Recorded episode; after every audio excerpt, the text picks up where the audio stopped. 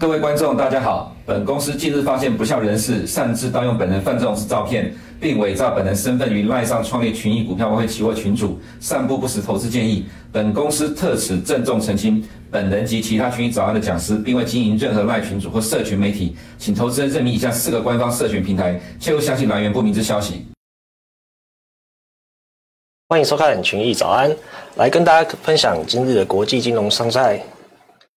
那首先，那个我的焦点是第一点，中国复苏还要等等。昨天中国公布它的第一季的，哎，第二第二季的经 GDP 数据。以及其他那个销售数据来看，哦，它数数据内容呈现是比较弱一点。那等下来看一下是哪些地方呢？是中国数据比较不如人呃满意的地方，但是还是有些亮点这样子。那第二点，美债越来越热。其实最近可以，不论是你在呃商品或者是说一些新闻都可以看到，最近越来越多人在推广美债的商品。那我们可以等下来可以分析一下，美债近期如果做投资的话，会遇到哪有哪些优势以及有哪些劣势。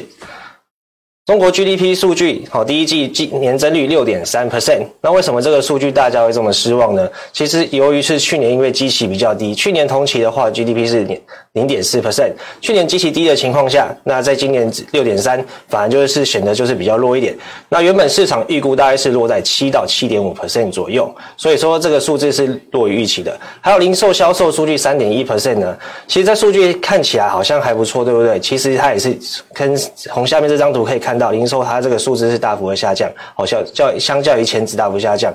不过呢，在细节中可以看到，在手机的销售以及汽车的销售，哦，中国在这块是表现的不错，但其他的部分就销售力道就比较弱一点。当然，零零售销售这些消费活动。整体来讲，对于 GDP 的影响也是比较大的。再就是一到六月的固定投资资资产、固定资产的投资才三点八 percent，这数字是还可以接受。不过可以等下可以看到内部有一些数据是比较呃，就是让人家比较失望的，主要是来自于民间的投资以及房地产的投资。那工业生产四点四 percent，那就是这次它经济数据中的亮点，就显示中国的工业生产哦还是就制造业这一块了，已经有点稍微恢复的力道了，主要是在汽车这一块。那当然。最近可以看到中国的汽车、电动车那些那些销售数字哦，都是呈现比较正向的那个新闻。那刚刚讲的固定资产投资就是房地产投资，一到六月它是负七点九 percent 的年增率，这是非常弱的数字。原本去年下半年呢、我们在预估今中国复复苏将会对房地产可能会有比较正向影响，可是到一月、二月以后哦，大家过年后大家开始看到其他的房地产的复苏的情况是不如预期的，甚至是每况愈下，所以这这一块影响到中国的 GDP 就是比较重的部分。那未来来看，这个要改短期内要改善的。可能性比较低一点，那我们后续呢，还是要看中国政府它会做出哪些的政策来应应这样子。那再还有就是家庭储蓄率维持偏高，可以看到在疫情后家庭储蓄率就维持这个高点。当然，为一一方面疫情的时候你不能消费，当然储蓄率偏高。可是现在中国已经解封了将近半年多了，它储蓄率还是偏高的情况，就显示中国消费的信心不足。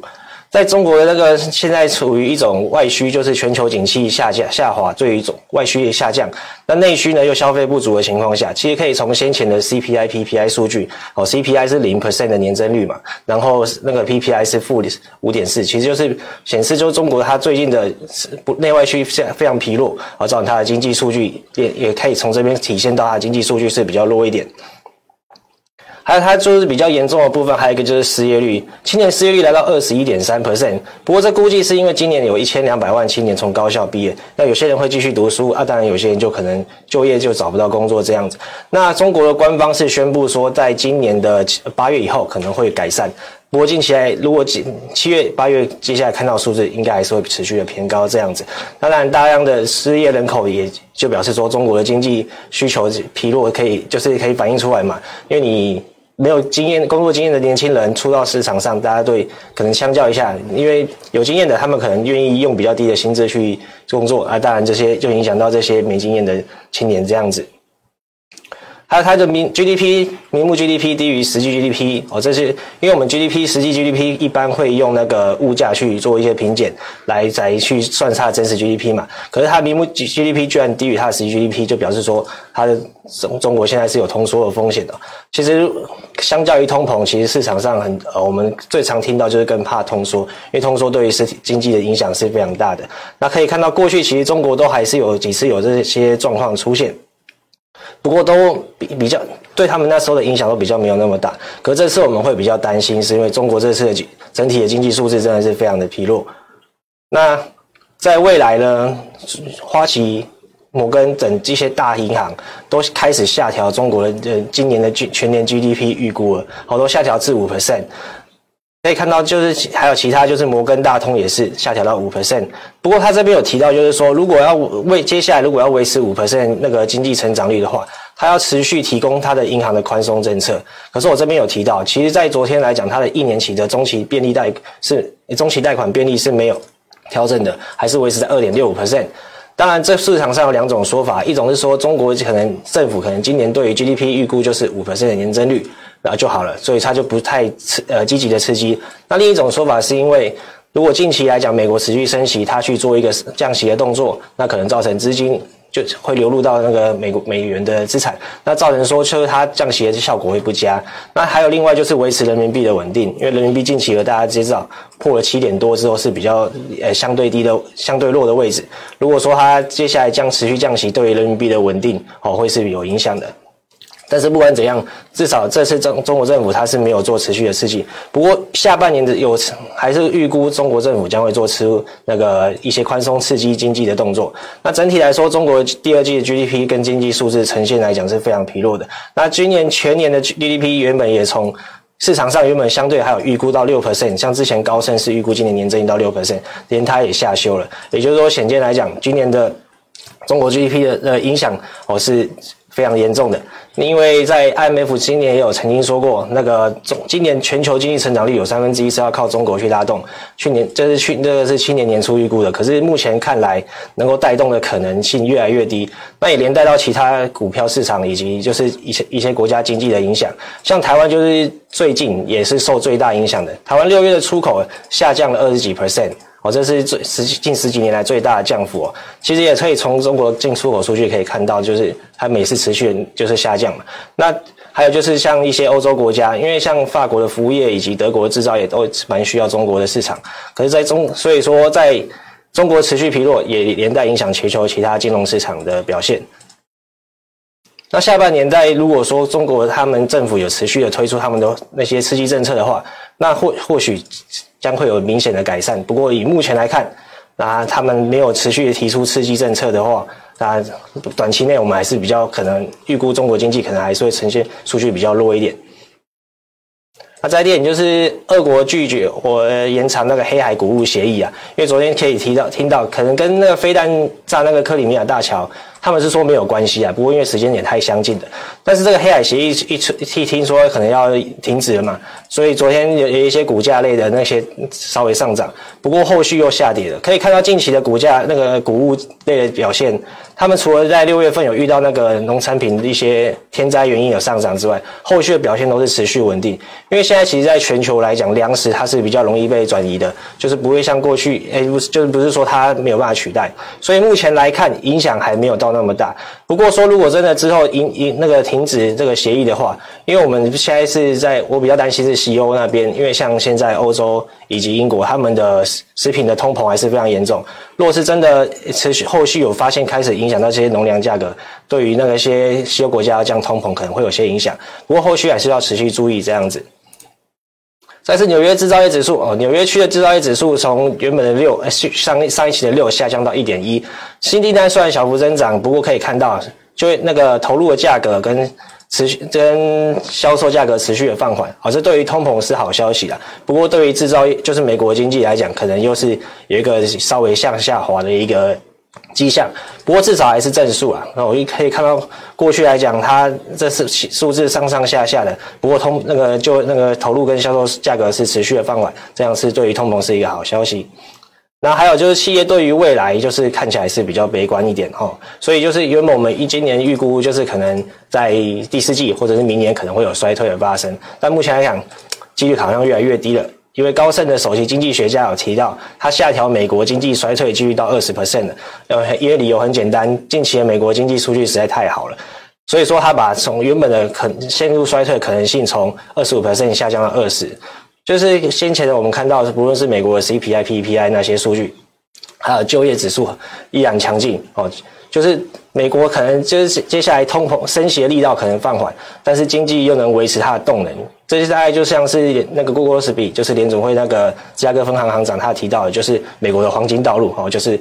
不影响经济的情况下就能压抑通膨，但是这这是一个比较乐观的看法。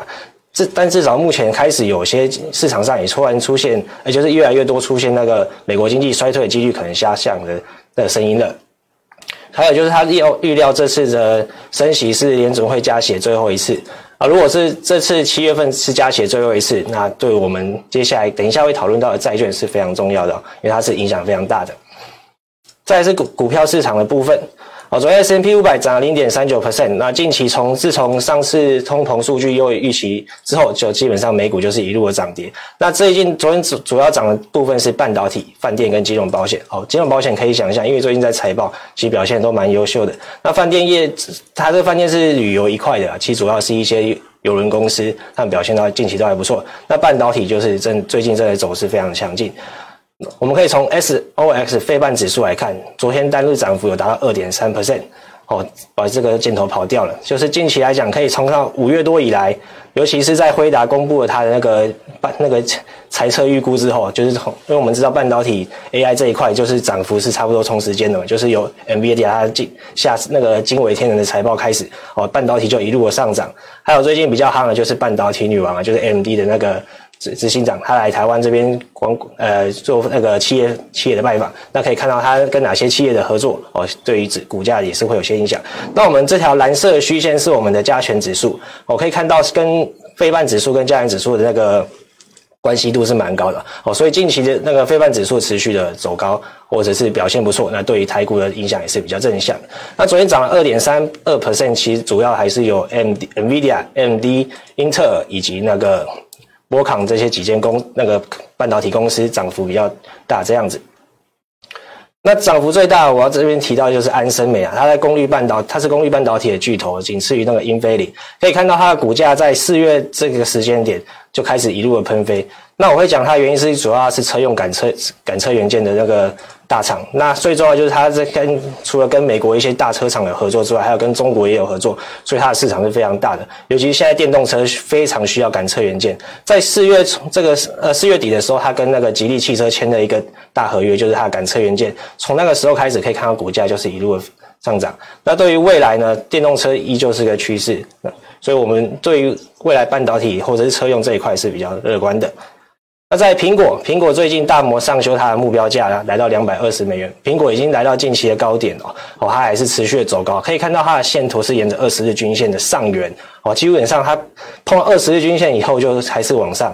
所以就表示说它近期在它可能未来有新机发表的话题之外，它的那个市场对它的看法销售量是非常乐观的。还有就是。以及未来印度未来还有这五年有望成长二十 percent 的市场，十年带来一四百亿美元的收入哦，这是大摩的预估。所以显示苹果它接下来虽然大家都会说它好像已经到了一个龙头，可能会，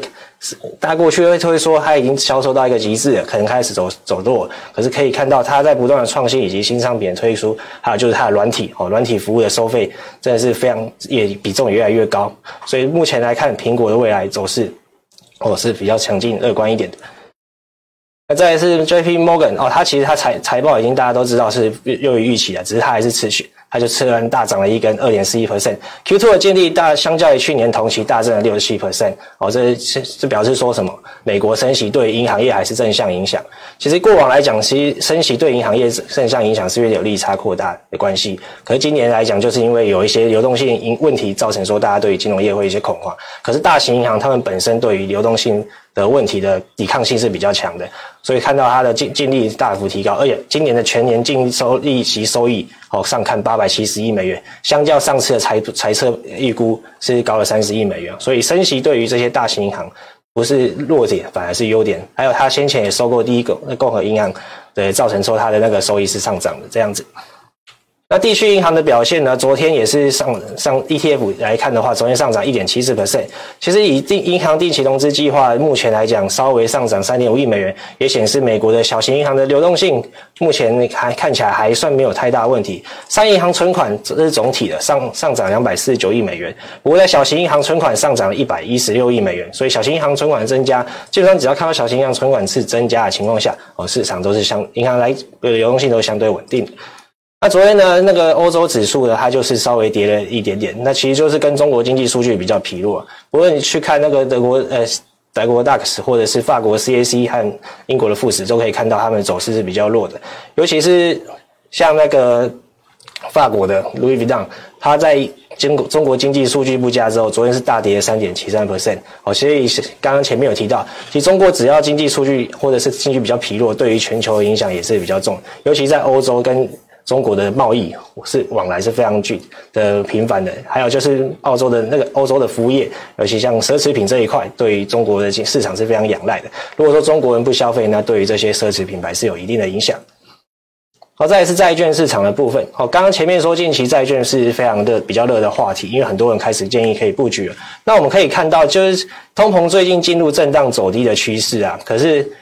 重点是这个震荡。好，虽然说我们。我们看起来通膨明年后年可能会下到二或二点二之间左右，可是在这段期间我们会遇到通膨上上下下的。那这段期，所以就是说你在近近的期做债券投资的话，你会遇到一些问题。那为什么通膨会震荡？因为去年的基期下滑了嘛。因为去年六月高点之后，其实接下来的通膨数据是下滑的情况下，你今年年增率要再持续下降。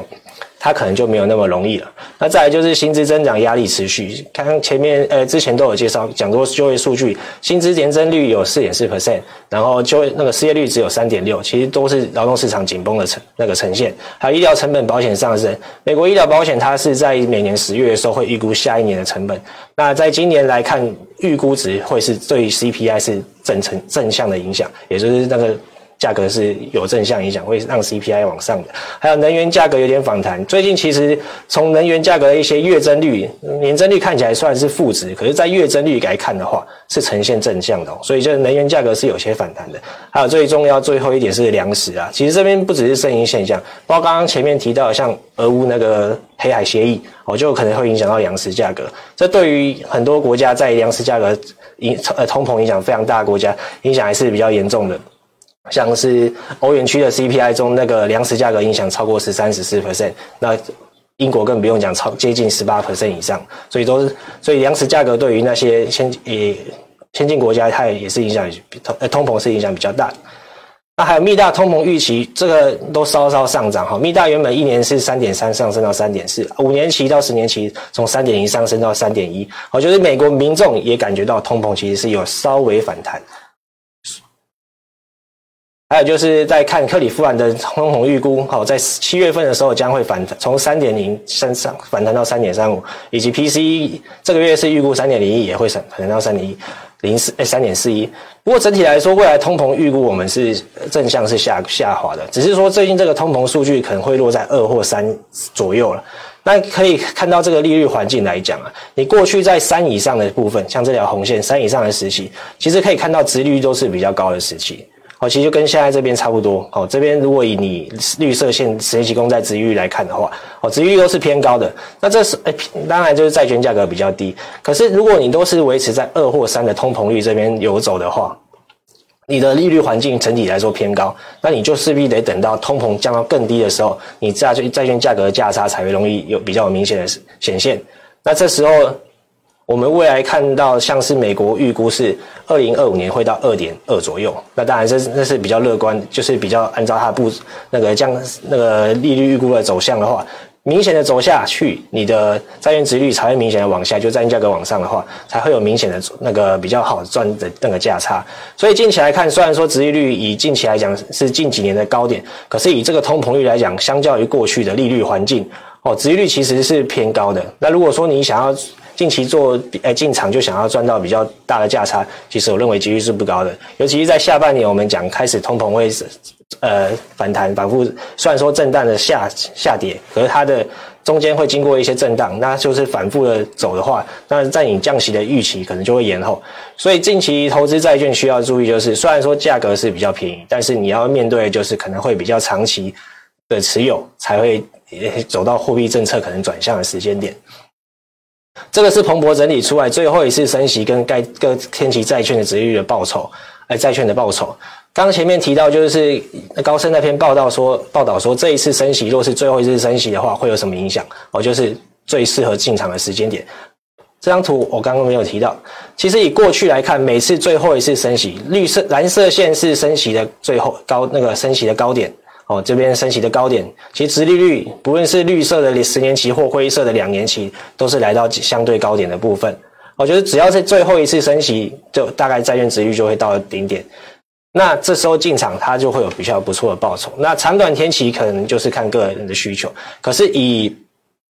刚刚前面提到，以现在的通膨率或未来的通膨预估，你如果债券价格要有明显的价差，可能要等需要等比较长的时间，因为这是从一九九五年整理以来的数据。过去来讲，整体的利率环境是下降的，所以它它会有比较不错的报酬，这是很合理的。可是以现在来看，我们未来预估通膨率如果它走的会很缓慢的下降。那当然，你就要持有比较长的时间，所以包括他连过去呃讲的案件来，哎讲的例子那个收集数据来看，其实持有期间都是要超过三个月、六个月，甚至是一年，你才会有这些报酬。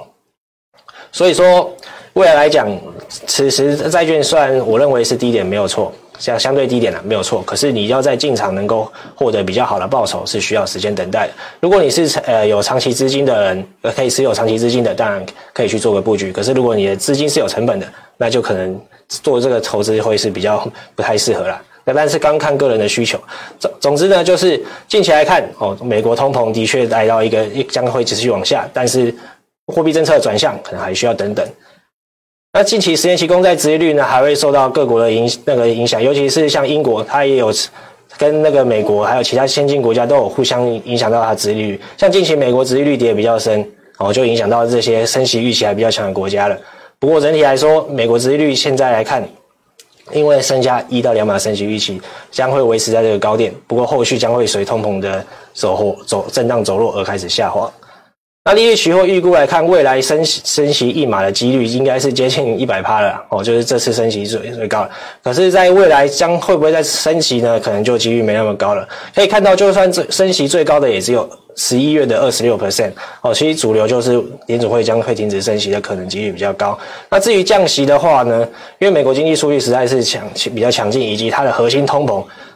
因为核心通膨上次核心 CPI 是四点八，其实刚刚那张图前面忘记提到，其实过去三十年是都没有看到核心 CPI 到这个数字过，所以它也是为什么我认为说那个要降息时间会拉比较长的原因。那外汇市场部分，美元指数，纵观前向那个通膨可能会持续走低的因素影响。那还有就是美元指数的一篮子货币，其他的欧欧元、英镑，好持续的升息影响。那所以造成美元指数近期走弱。不过它在百元关卡可能会做一些反呃震荡的抵抗，因为还有升息预期之外，CPI 还是反复震荡。如果说 CPI 稍微又反弹上去，那市场升息预期又开始上升，那当然对它是个支撑。以及就是说未来如果说也市场出现一些可能衰退。风险稍微增加，我就是说消息稍微增加，也会造成它的支撑。而美国近不过以近期的 GDP 那来看的话，第二季的 GDP 成长率是二点三哦，美国金融市场还是相当稳健的，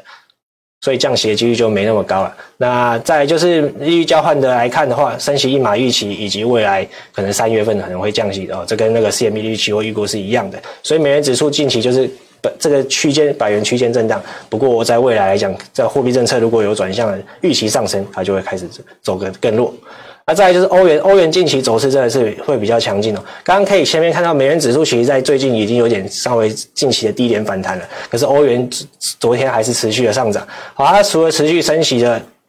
预期之外，就是它的核心通膨下滑速度变慢了。可以看到这个黑色线是它的一般通膨，一般通膨下滑的很直接。所以其实欧元区的通膨是有在按照他们的预估，所以目前来看，除了德国，它在六到八月可能会因为那个交通补贴造成基期比较低，然后今年可能会，诶，就是去年的基期呃比较低，所以造成今年的基期可能会上涨。那之外，和它 CPI 又反弹，那其他国家大部分都按照欧元区的那个预期慢慢下滑。可是，在核心通膨部分，一样是受到薪资增长的影响，哦，就是他们诶服务业价格持续高居不下了，所以造成它通膨下滑的比较慢。所以造成说，它的货币政策可能会比较持久。刚可以看到，目前还有一到两码的升息空间之外，好，在于刚美国可能三月份就要降息，可是在英国可诶，在欧元区可能要到五月、六月以后了，就是去年的年、明年年中了。所以在有比较多的升息空间以及比较长的升息预期，诶，降息比较久的降息预期，所以造成欧元的近期走势比较强劲。那好，以上是我今天群益早安内容，谢谢各位观看。如果你不想错过最新市场动态，记得开启小铃铛并按下订阅。此外，我们在脸书、YouTube 以及 Podcast 都有丰富的影片内容，千万不要错过。每日全球财经事件深度解说，尽在群益与您分享。